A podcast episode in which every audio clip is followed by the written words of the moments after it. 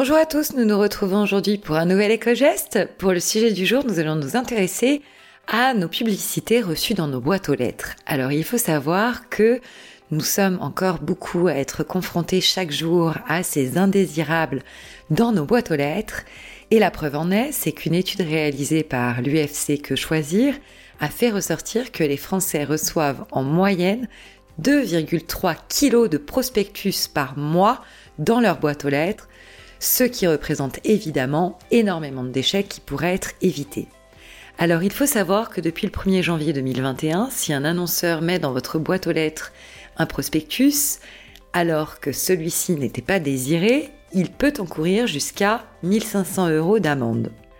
Alors pour mettre fin à cela, il nous suffit simplement d'apposer sur nos boîtes aux lettres un sticker Stop Pub pour indiquer que nous ne souhaitons pas recevoir ces indésirables dans nos boîtes aux lettres. Le ministère de l'écologie met même à notre disposition de consommateurs ces petits modèles qu'il nous suffit d'imprimer, éventuellement de plastifier avant de venir les coller sur nos boîtes aux lettres.